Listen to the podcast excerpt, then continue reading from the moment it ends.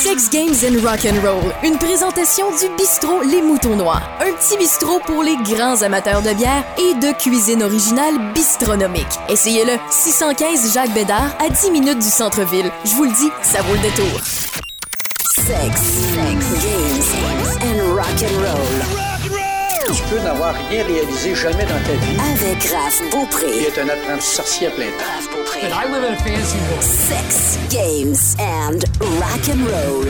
De temps en temps, dans ce podcast-là, Sex Games and Rock and Roll, on va parler de musique, de nos groupes favoris, mais aussi de l'histoire de certains membres de groupes qui nous font triper depuis des années. Des fois, ça va être des groupes plus récents, mais il y en a plusieurs qui nous rendent nostalgiques. Donc, on va errer dans ces, euh, dans ces sujets-là. On va vous partager quelques biographies aussi. Les biographies les plus marquantes, bien entendu. Il faut avoir des choses à dire, il faut avoir des choses à partager.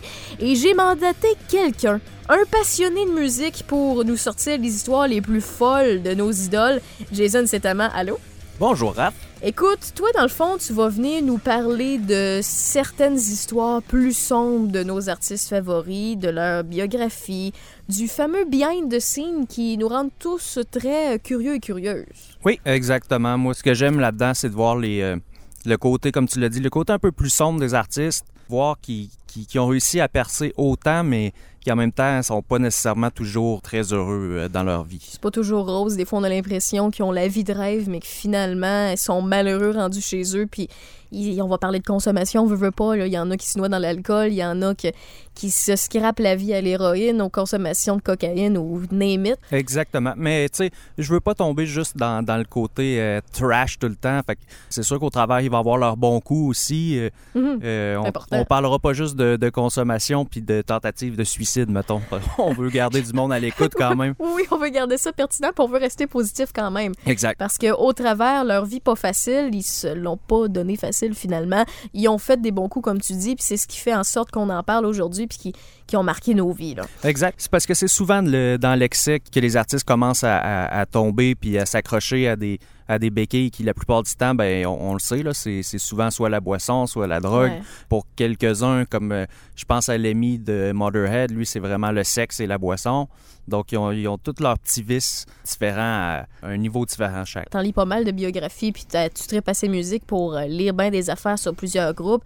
Tu vas me le confirmer. C'est tellement un domaine épouvantablement exigeant qui, fait en sorte que, comme tu dis, ils, ont- se trouvent des béquilles, c'est ce qui leur permet de laisser la pression de côté ou leur permettre de, sortir l'album lorsqu'on leur demande.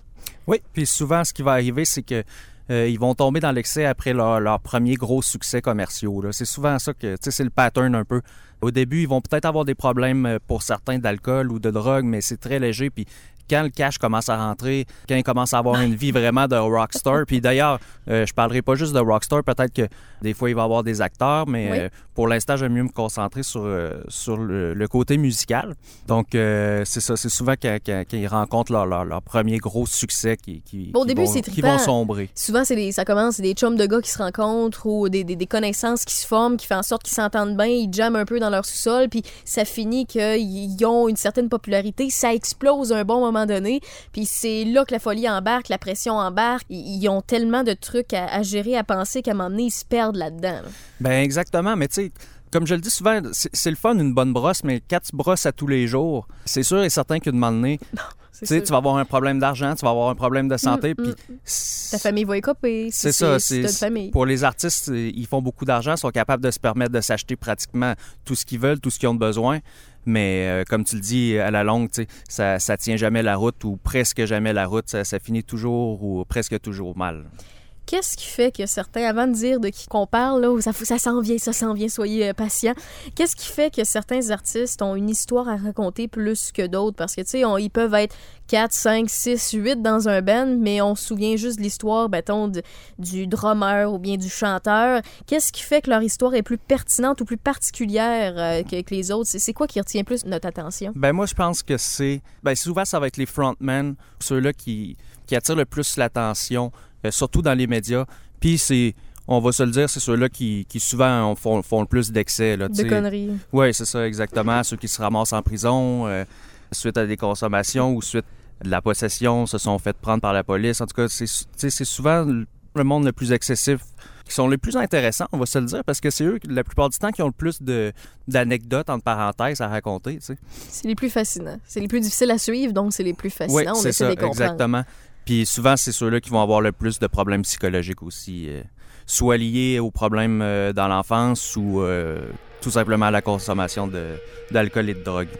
Donc, dans ce podcast-ci, pour une première, on parle de Scott Weiland, Yes! qui est autant connu pour ses talents de chanteur et de compositeur. On connaît bien sûr Stone Temple Pilots, Velvet Revolver, mais il est connu aussi, Scott Weiland, pour euh, s'est démêlé avec la justice à cause d'affaires de drogue et de violence conjugale, mais ça, on viendra.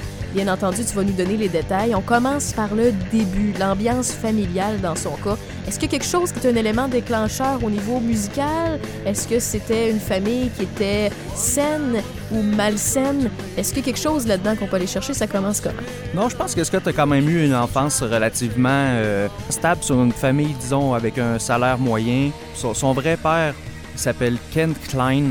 Il est né au monde, en fait, le 27 octobre 67, sous le nom de Scott Klein. Mais euh, ça va vite terminer, la relation entre son père et sa mère. Quand il y a deux ans, les deux se séparent. Sa mère rencontre une autre personne du nom de Wyland, donc elle décide d'y donner son nom de famille. C'est particulier. Ouais, de prendre le nom de, famille de l'autre. Mais euh, Scott va continuer euh, à voir ses deux pères quand même. Mais les deux, c'est deux personnalités complètement différentes. Son père biologique, lui, pendant le jour, il chauffe des trucs de Pepsi, puis le soir, de ce qu'on raconte dans la biographie, il s'allume des battes, puis puis il écoute du The Doors. Comparativement à son beau-père, Il relaxe. son beau-père est un peu plus... euh, ben, il est, déjà en partant, il est ingénieur aérotique. Oh, OK, il est un peu plus terre à terre. là. Oui, c'est ça, exact. Puis il va avoir un petit frère aussi euh, à l'âge de 4 ans, puis on- qu'on explique que c'est une des personnes les plus importantes dans sa vie. Il adore son petit frère, même si euh, ça va être Scott plus tard qui va l'amener dans la drogue. C'est lui qui va faire prendre sa première bière, son premier joint, puis sa première puff de crack. Là, on arrive dans l'adolescence. Donc, Ça va être un peu plus tard, oui. Mais c'est ça. Quand ils sont, quand ils sont plus jeunes, l'été, ils vont toujours euh, au camping. Puis c'est là qu'il va commencer.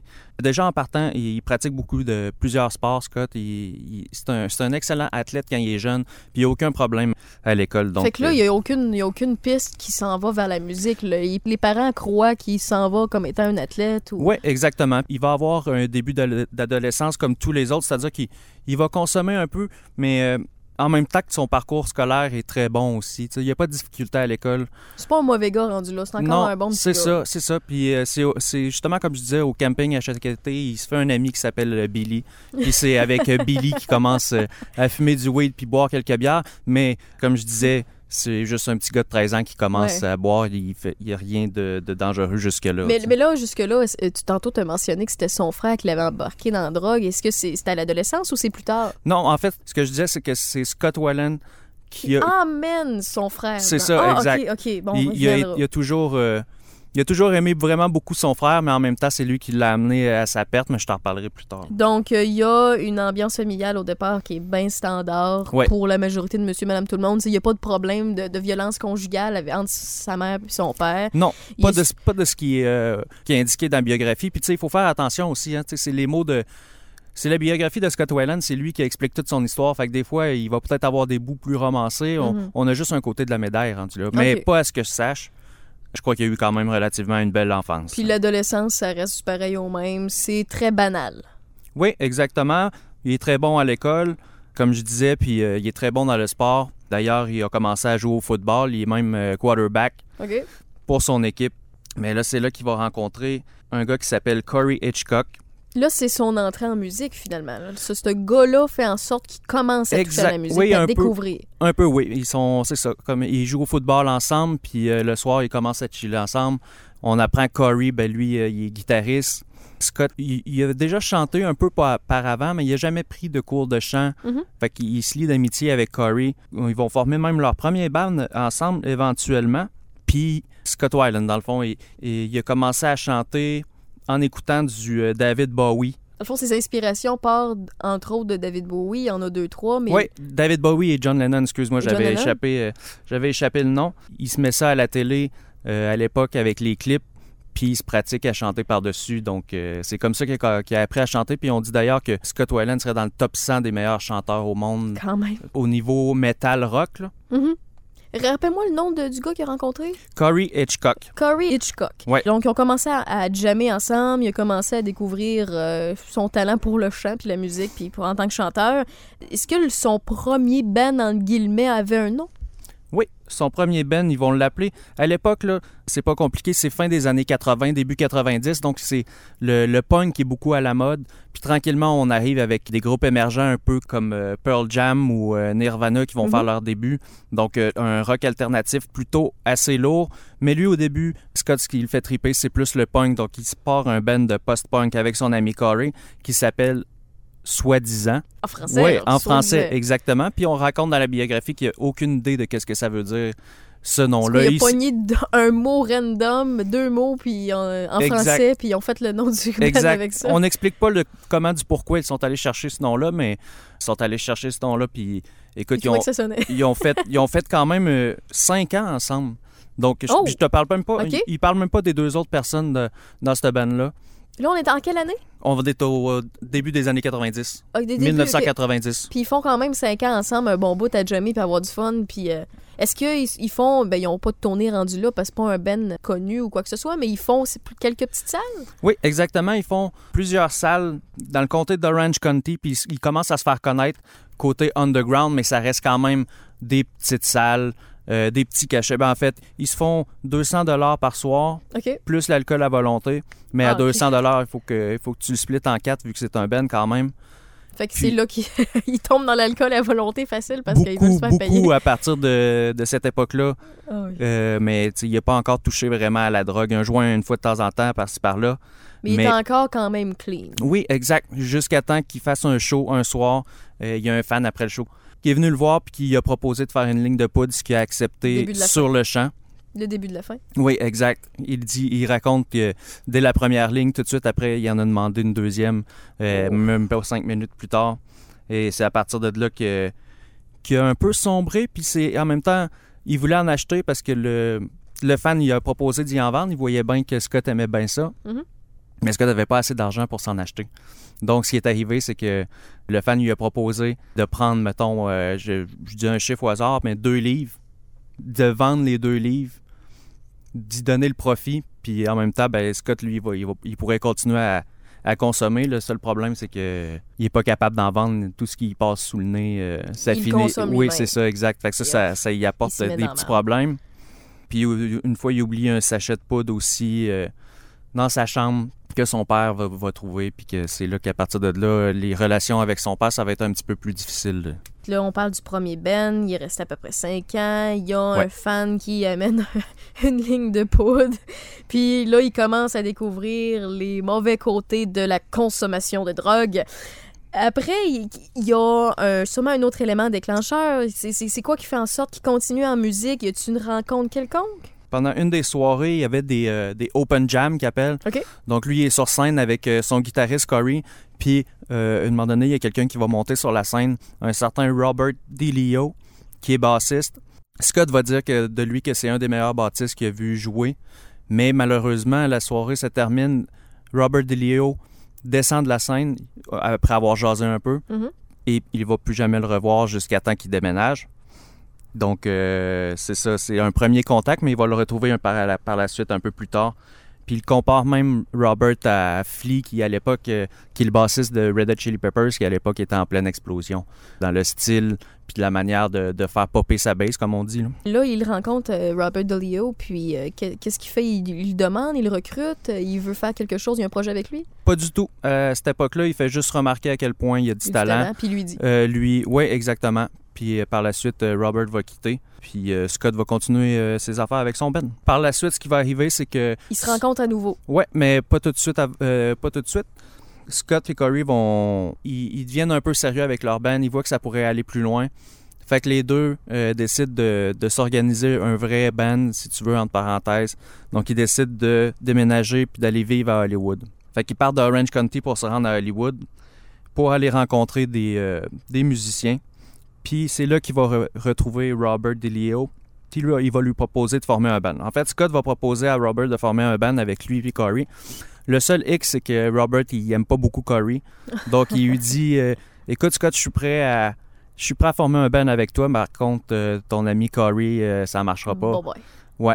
Puis euh, Scott a trouvé que Robert avait tellement de talent qu'il est allé voir Corey pour lui expliquer que Il ça serait. Il a get out. Ouais, c'est ça. Il, l'a kick kick out, out. plutôt. ouais. Il l'a kick out pour. Exact. On explique euh, dans sa biographie, Corey l'a mal pris un peu, mais euh, il comprenait un peu les ambitions que Scott avait. Il voulait, il voulait vraiment plus percer. Il voulait percer, il voulait se donner une chance, puis il savait qu'avec ce gars-là, avec DeLeo, il y avait plus de chances d'arriver à ce qu'il voulait. Avec Deleo, qui euh, lui va lui présenter à son propre frère, OK? qui s'appelle Dean Deleo, qui lui est guitariste. Puis ils vont aller recruter un drummer du nom de Eric Kretz. Et tout ça va former le groupe Mikey Joe Young. C'est leur premier vrai gros groupe avant de s'appeler Stone Temple Pilots, mais c'est toutes les mêmes euh, c'est toutes les mêmes personnes qui sont dans le band. Mikey Joe qui joue dans Stone Temple Pilots aussi, c'est juste qu'au début ils se sont pas rendus compte, mais il y avait déjà un autre band de blues qui portait exactement le même nom. Même nom. Fait que juste avant de pouvoir sortir leur premier album, ils ont fallu qu'ils se retrouvent un, un nouveau nom de band. Oups. Ils voulaient appeler ça les Stone Temple Posses. Finalement, euh, ça n'a pas marché, ça n'a pas passé vraiment. Fait qu'ils ont, ils ont dû se trouver un nom un petit peu plus sérieux. Puis je pense que, si je me souviens bien, c'est c'est euh, Scott Weiland qui, qui- qui a amené ce nom de band-là un peu, un peu fucké, on va se le dire. Mais ils, ont été comment de temps avec euh, le, le, le band qui existait déjà, en fait le nom de band qui existait déjà? Est-ce qu'ils avaient déjà commencé à faire une tournée avec ça? C'est là que ça en a rendu compte? Ils ont fait à peu près deux ans, je te dirais. Euh, ils remplissaient des salles de 200 personnes, ce qui était quand même Pas pire. quand même bien pour. euh, ouais, c'est ça, exact. À 200 personnes, ça commence quand même à faire une belle Mais on crowd. parle pas encore de tournée, là. Il y avait pas de date d'affiché, puis des places. Ben, ils font, ils font quelques, quelques tournées, puis ils font, mais c'est surtout des premières parties. Il fait les premières parties de Rolling Bands, Ice-T ou euh, Soul Asylum. Donc, euh, c'est des bands, je sais pas si ça dit quoi, c'est des bands euh, Soul connus. Ouais, ouais, c'est ça, exact. C'est des bands connus, mais en même temps, c'est pas des. euh, Les Soul Temple Pilots, ils les ont dépassés. euh, ouais, ben pas, pas à cette époque-là encore, mais non, non, ça s'en vient. Non, c'est ça. Oui, oui, non.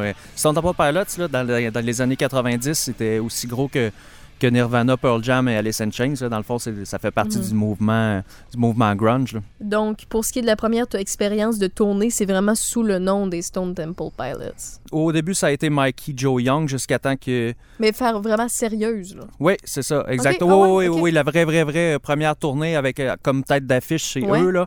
Oui, ça a, été, euh, ça a été par après, en 1992, en fait. Là, ils ont décidé de changer de nom. Il n'y avait pas vraiment le choix. Fait qu'ils se sont appelés Stone Temple Pilots. Puis ils ne savaient pas encore. Mais euh, quelques mois plus tard, avec ce nom-là, les mêmes groupes, les mêmes personnes dans- à l'intérieur du groupe, ils allaient signer sur un, un major.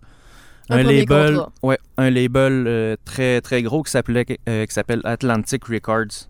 Donc Atlantic Records, juste pour te donner une idée, là, ça a signé des noms comme Ray Charles, Led Zeppelin, Rolling Stones sont, sont tous sur ce même label-là. Fait que c'était énorme pour eux à l'époque. Est-ce que c'est à partir de ce moment-là que la folie est embarquée, puis qu'il se faisait encore plus connaître, puis que ça- la, la roue a commencé à tourner de façon euh, plus forte? Oui, en fait, ce qui va arriver, c'est qu'ils vont enregistrer leur premier album Ah, voilà. euh, qui s'appelle Core.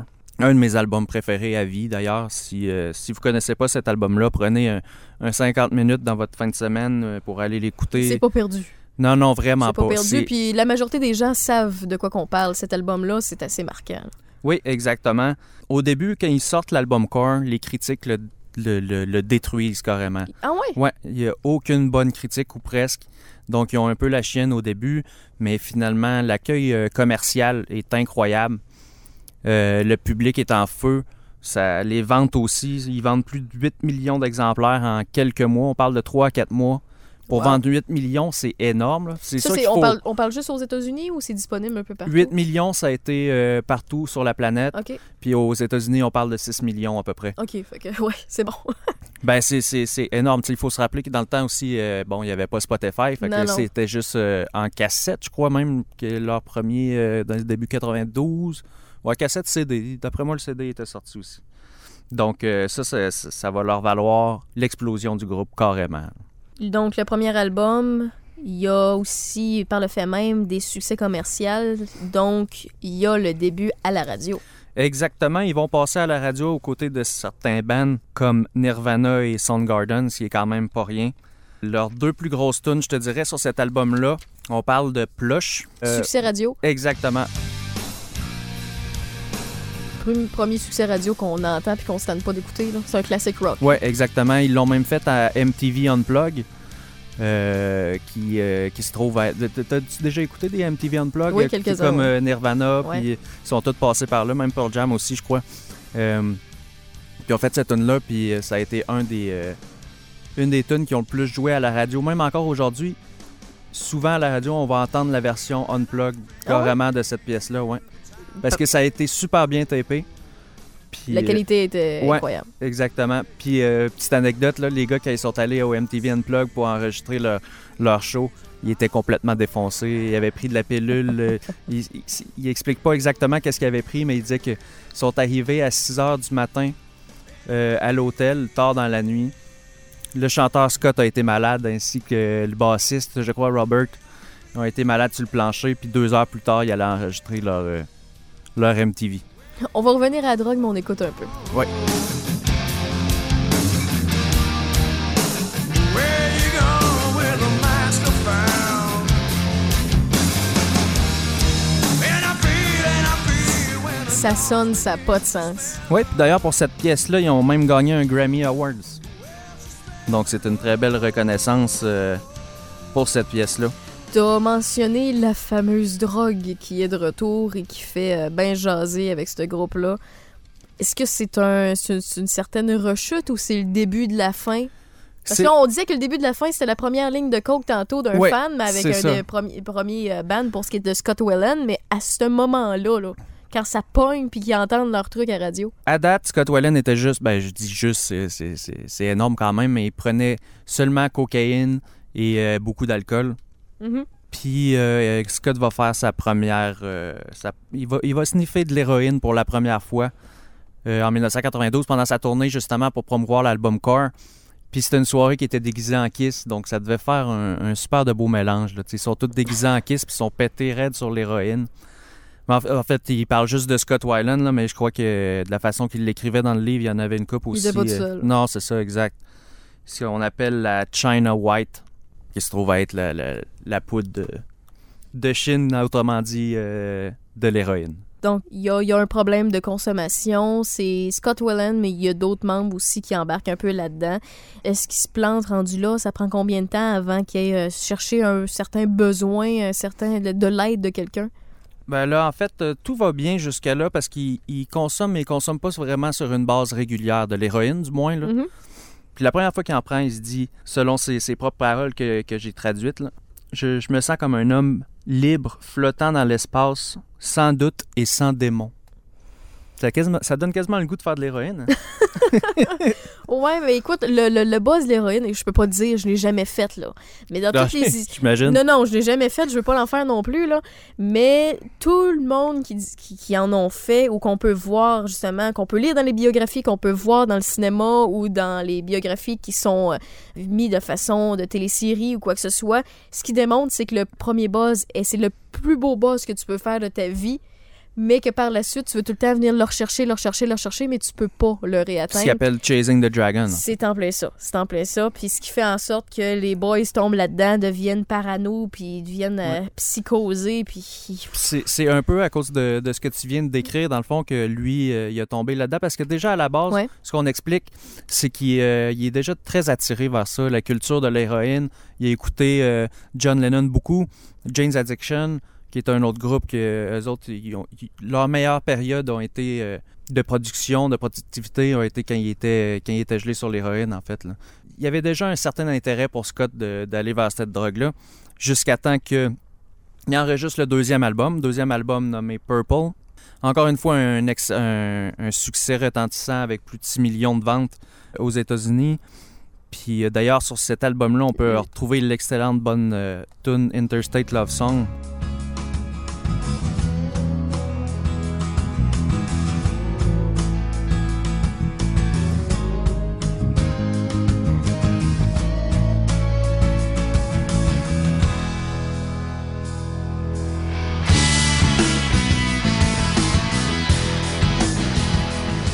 Peut pas tanner, encore une fois. Ça reste des classique. classiques rock.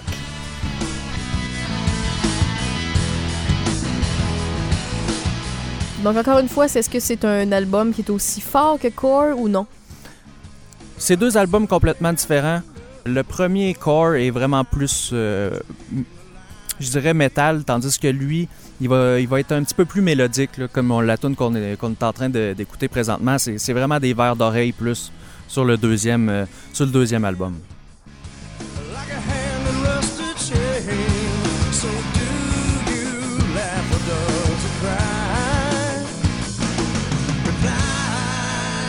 va s'en suivre une tournée, mais euh, rapidement, euh, Scott va se rendre compte que par lui-même qu'il y a un problème de consommation. Donc, après cet album-là, il s'est mis de plus en plus à consommer, surtout de l'héroïne et de la cocaïne. Donc, il décide par lui-même de sortir un peu de la ville, puis euh, de se louer une maison euh, en campagne pour reprendre ses esprits un peu, puis euh, arrêter de consommer. Mais il demande pas de l'aide. Il va pas en maison Non. de réhabilitation. Non, exact. Il fait tout ça par lui-même. Il se mais- crée sa maison de réhabilitation. C'est ça, exact. Il fait tout ça par lui-même, mais il va vite se rendre compte que ses démons sont plus forts que lui parce que, comme il le raconte, le deuxième jour qu'il est arrivé à la maison, euh, il s'est retrouvé avec une seringue dans le bras. Fait que ça a été, ça a pas été bon.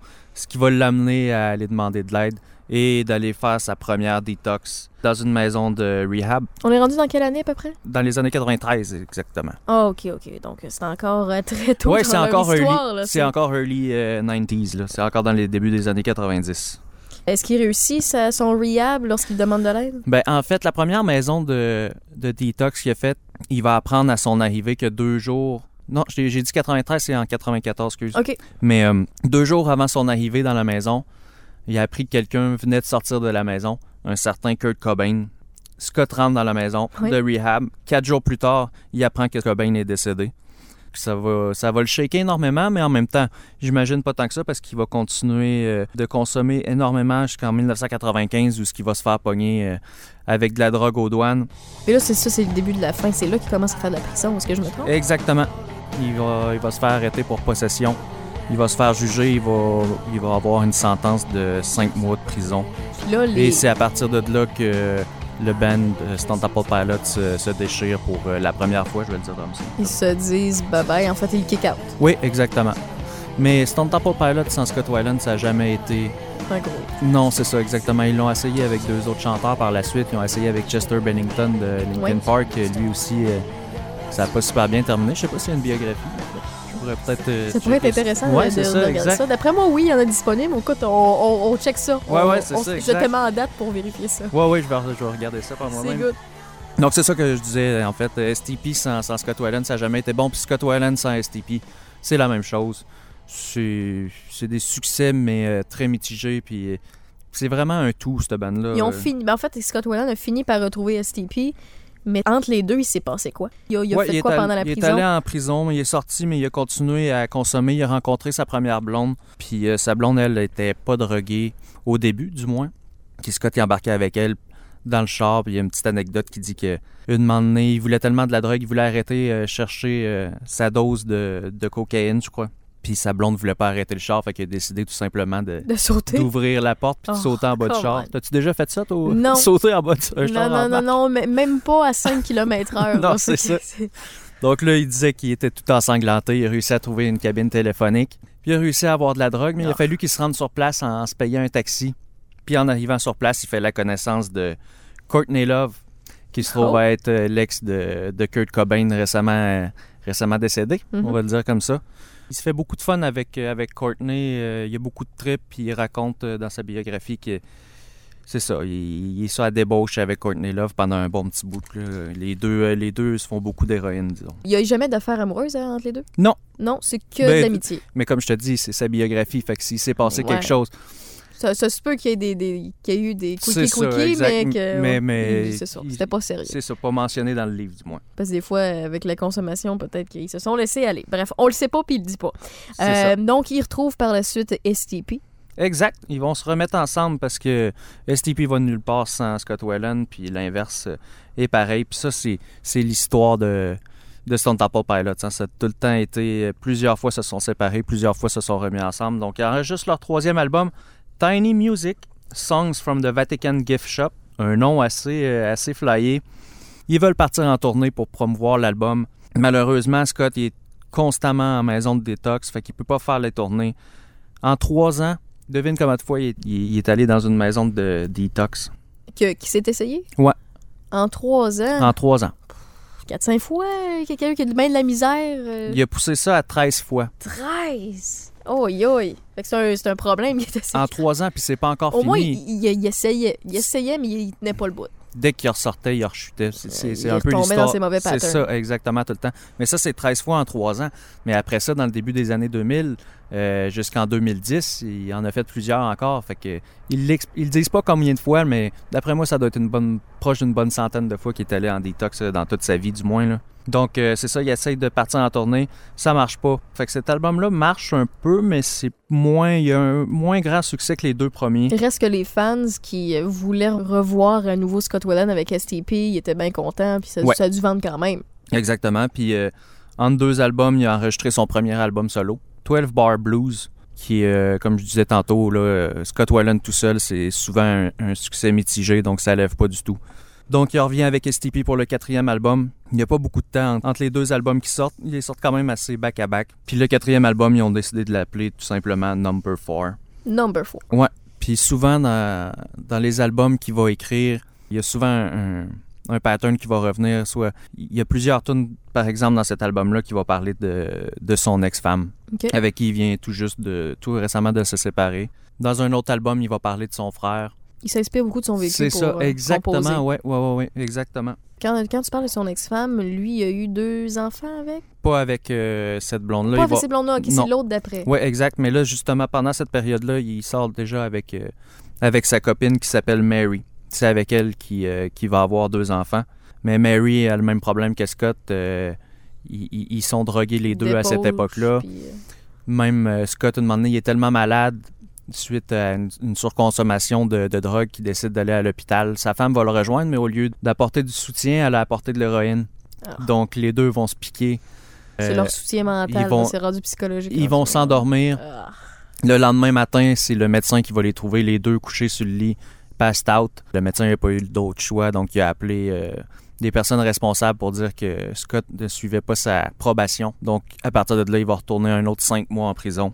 Ça, c'est la deuxième fois. Bris de poisson. Oui, exactement, mais à partir de là, c'est une bonne affaire parce qu'il va commencer euh, à faire beaucoup d'exercices, À se reprendre en main. à se reprendre en main, oui, exactement. Puis euh, ça va être très, très bon pour Scott, en fait. Une bonne claque d'en face. Exact, Ça l'a exact. shaké. Oui, il, a même, il s'est même parti une chorale en prison, donc il était, il était 100% sobre. Wow! Ouais, ouais, ouais, non, euh, c'est ça. Il y a beaucoup d'exercices, devient clean, il se part même une chorale. Mais il devient clean pour combien de temps, le temps qu'il était en prison? Ça as dit pas- que c'était cinq mois? Euh, non, ça a duré plus longtemps que ça parce qu'après, on dit que euh, il a été sobre pendant 18 mois après sa sortie de prison. Il y a deux choses qui ont aidé. Il a pu, euh, il a pu repartir en tournée avec euh, Stone Temple Pilots pour faire la promotion de son album numéro 4, Mhm. Number 4, parce qu'il n'a pas eu le temps. Il est rentré tout de suite Ouais. en prison. Donc euh, ça, ça l'aide beaucoup. Puis en même temps, ben, en 2000, là, on est rendu au début des années 2000, Mary va donner euh, naissance à son premier fils qui s'appelle Noah. Les deux sont clean pendant depuis 18 mois. Ils ont fait un bon 18 mois clean. Après ça, il va arriver le, le dernier album de Stone Temple Pilots. En fait, c'est pas le dernier, il y en a eu d'autres, mais le dernier avec Scott Weiland euh, Mhm. qui va s'appeler Shangri-La Dida, qui va enregistrer complètement sub. Puis, euh, fouille-moi pourquoi, mais c'est l'album qui a moins, euh, Ben, qui a moins pogné. il a de... le moins pogné, puis... Exact. Ouais. Il y a juste une tune qui est sortie, puis les fans étaient vraiment, étaient vraiment pas contents de- du résultat de l'album. Ils, l'ont, ils ont dit que c'était un album plus pop que. C'est souvent ce qui arrive avec le rock. Hein? T'as, Ouais. des artistes qui veulent se réinventer au bout de, de quelques années. Ils veulent ajouter quelque chose de, de nouveau, un vent de changement. Puis souvent, ils se retournent vers le côté pop de la chose. Ouais. Puis ça frustre les vrais fans finis. Exact. Mais c'est souvent dans, dans les consommations que les, les albums sont les meilleurs. tu sais. Mhm. Même si tu vas regarder euh, des albums de. euh, regarder. Si tu vas écouter des albums de Metallica, les meilleurs, selon certains, c'est quand il était. euh, Il était pété. ouais, c'est, ben, il, était, il était alcoolique euh, pas mal. là. Donc ça, ça, ça lui fait très mal. Les critiques sont mauvaises. Les fans ont détesté l'album. Fait que, encore une fois, Scott va retomber dans la drogue. Alors que sa femme, elle, est toujours clean, puis elle attend son deuxième enfant. Puis euh, il est encore en rehab quand sa femme va accoucher. Donc il va manquer la naissance de son deuxième enfant à cause de la drogue. À partir de là, elle, elle pète un plomb, puis elle décide de se séparer de lui. OK. Mais il reste encore toujours en contact. Parce que, puis, la Euh, façon, la les- façon Les enfants, anyway, quand t'es, t'es- t'es- parents, t'as pas même le choix de garder contact. Ouais, à moins da- qu'il se passe vraiment quelque chose d'épouvantable. Mais de la façon qui est écrit dans le livre, euh, est resté en contact avec lui, puis il a écrit juste deux mots, il a écrit catching, catching. Parce que d'après moi, euh, Scott était payant. là. Ok, fait ouais. qu'elle voulait pas, euh, elle voulait pas laisser euh, Scott Elle sombrer. voulait garder, ouais. Elle voulait garder un petit côté de, des- Ah, des la vie de rêve, euh, la vie de rêve, la, la pension qu'elle avait depuis des années, puis qui la faisait vivre, elle, C'est elle ça. aimait bien ça. Exact. Fait que c'est en restant en contact avec, un jour elle arrive, puis elle arrive avec un, un CD avec trois tonnes instrumentales dessus. OK. Donc Scott écoute ça, puis au premier écoute, il dit non, c'est de la merde, moi je, je déteste ça. Puis là, il explique tranquillement que ces trois gars, un qui s'appelle Duff, l'autre Matt, et le dernier que tu vas reconnaître qui s'appelle Slash. C'est trois gars qui viennent de Guns N' Roses puis qui cherchent un chanteur pour partir un nouveau band. Qui s'appelle? Velvet Revolver. Mhm. Velvet Revolver, là, pour ceux qui, qui ça leur dit rien, c'est, c'est, c'est, c'est ce qu'on appelle un super band. Donc, tu vas aller chercher des, des, des personnalités fortes des, Des vrais rockstars. Ouais, Des, exact. des noms déjà connus, des gens qui ont déjà une réputation. Exact. Puis C'est, c'est, c'est gros, Velvet Revolver.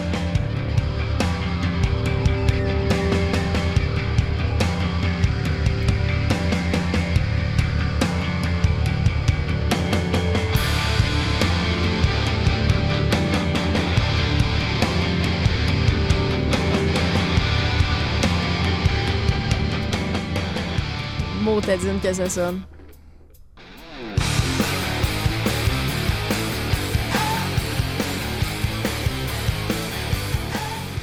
La pièce qu'on vient d'entendre, c'est Slater. Puis j'allais faire une petite recherche sur Spotify. C'est quand même 32 millions d'écoutes juste pour cette tune-là. Cette tune-là se retrouve sur le premier album qui s'appelle Contraband. Et euh, avec cette pièce-là, il obtient un Grammy Award pour la meilleure performance hard rock. Donc, euh, puis on peut écouter la prochaine tune aussi, qui est sur le même album. Ça, vous allez le reconnaître aussi.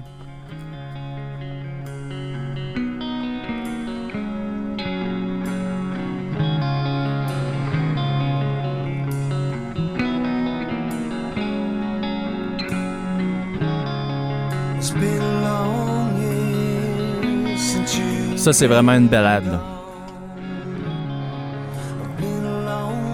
Beaucoup plus mollo, mais au- aussi bon. Ouais, mais quand ça start, ça, ça start un peu plus rock, c'est sûr. Là, c'est, long à starter un peu, mais c'est une des plus belles tunes. Puis je trouve que la voix de Scott Weiland sur cette chanson-là est tout simplement magnifique. Ouais.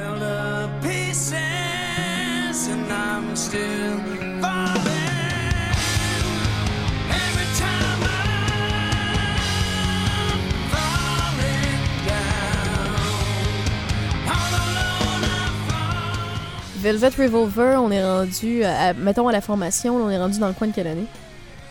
Velvet Revolver, premier album, ça va être en 2003. 2003. Il y a juste un problème avec Velvet Revolver, c'est que tous les membres du groupe sont clean, sont sobres depuis euh, plusieurs années. Sauf le chanteur. Puis ils font rentrer Scott Weiland. Mais en voyant Oh. ça, Euh, ils ont décidé de l'aider. Ils l'envoient encore une fois en maison de rehab après avoir sorti le premier album. Teamwork. Ouais, c'est ça, exact. Puis un des, gars, un des gars du band euh, va y présenter un genre de sensei. OK, Ok, quelqu'un- un gars zen. Oui, c'est ça, exact. Un master, un maître. Exactement, c'est de ça, un maître, un master qui va montrer euh, qui lui est La bonne voie. Oui, c'est ça, puis lui fait beaucoup de martial euh, martial arts donc des, des arts martiaux. Ouais, c'est ça, exact.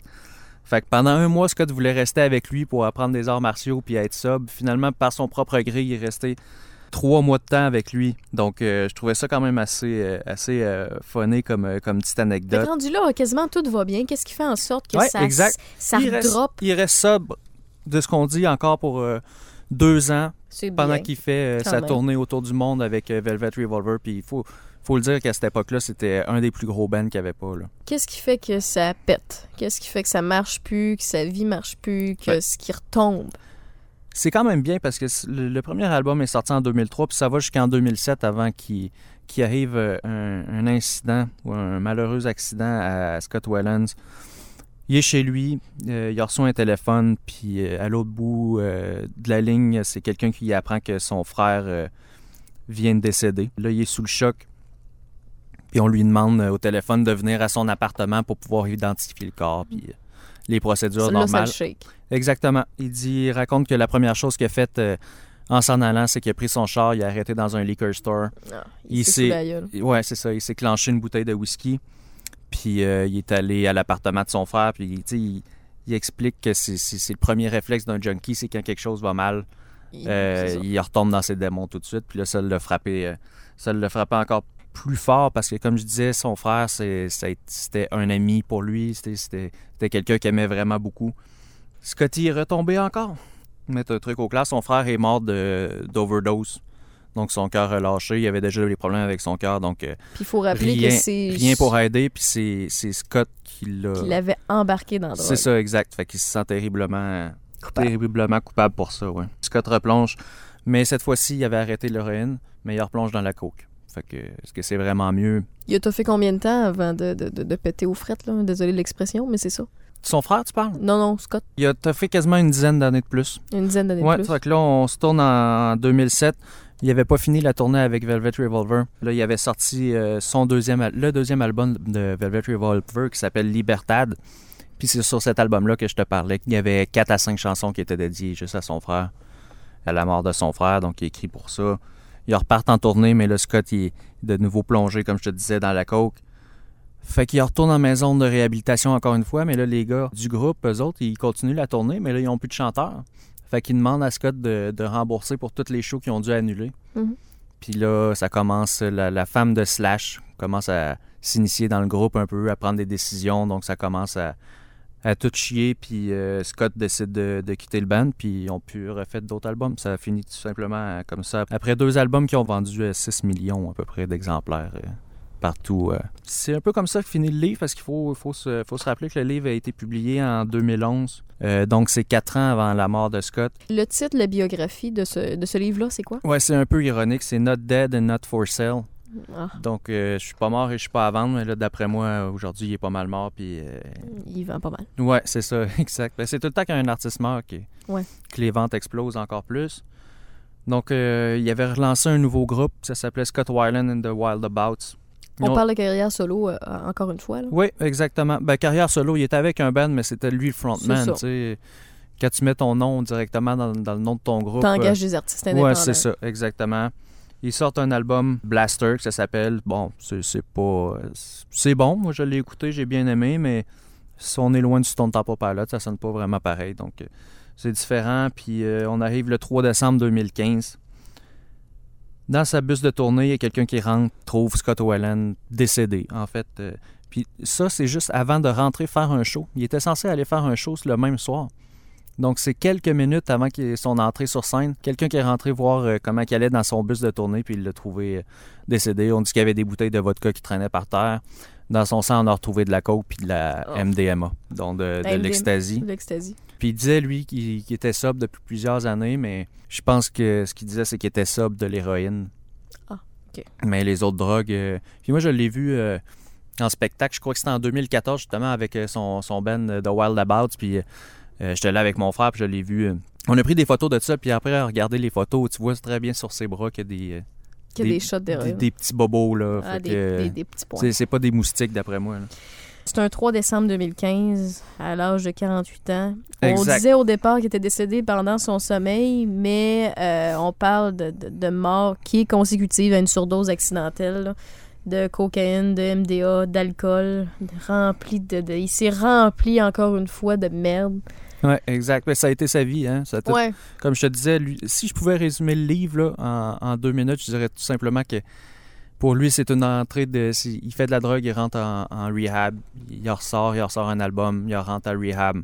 Donc ça a été ça tout le long de sa carrière jusqu'à temps que. Puis il y a plusieurs personnes qui disent qu'il a été chanceux de se rendre jusqu'à cet âge-là. Parce qu'il aurait pu finir à l'âge de, de 27 ans comme Kurt Cobain très facilement. Là. Parce qu'on dit que dans les. euh, dans son pic de succès, c'est là qu'il consommait le plus, puis que c'était pas. euh, c'était pas chic à voir. Il y a plusieurs shows qu'il a dû annuler parce qu'il était trop défoncé, il était pas capable de, de rentrer ses tunes.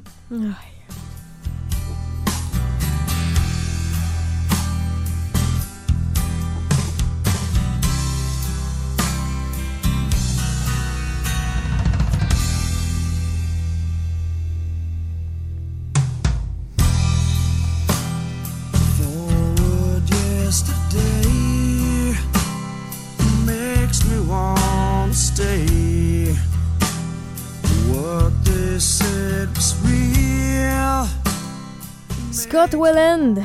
Donc, c'est le résumé de sa vie, c'est le résumé de sa carrière. On va en avoir d'autres à partager, bien entendu. Hein, Jason? Oui, effectivement. Juste terminer euh, sur une petite note en, en disant que Scott il a même sorti un autre projet solo qui, qui est un album de Noël. Donc il chante. Il est, J'étais pas au courant, ouais, ça. ouais, il est Ah crooner. Moi, je l'écoute dans le temps de Noël. C'est quoi le nom? Euh, c'est The Most Wonderful Time of the Year. C'est Donc, clair c'est- que c'est- je mets ça sur ma to-do list. C'est des reprises, c'est des reprises de chansons de Noël, mais c'est excellent. là. Il, il se la joue crooner. Il y a même un clip qui est sorti, c'est très très drôle. Mais c'est c'est loin du, du, du Stone Temple Pilots. là. Ben, merci beaucoup d'avoir partagé tes connaissances, Jason. Merci à toi, Raph. Jason Saint-Amand, si jamais vous avez des questions pour lui ou pour moi, ou vous avez, vous avez des suggestions de thèmes pour les prochains podcasts, peu importe c'est pour quel chroniqueur, vous écrivez sur la page Facebook de Sex Games and Rock and Roll. Je prends également tous les commentaires, je vous lis que ce soit positif ou négatif. On peut en jaser, vous pouvez suggérer ben en masse. Je suis parlable, comme ils disent.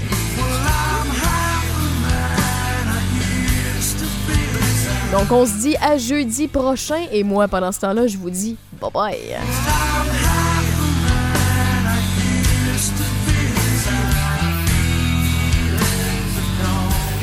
Sex Games and Rock and Roll, une présentation du bistrot Les Moutons Noirs, un petit bistrot pour les grands amateurs de bière et de cuisine originale bistronomique. Essayez-le, 615 Jacques Bédard à 10 minutes du centre-ville. Je vous le dis, ça vaut le détour.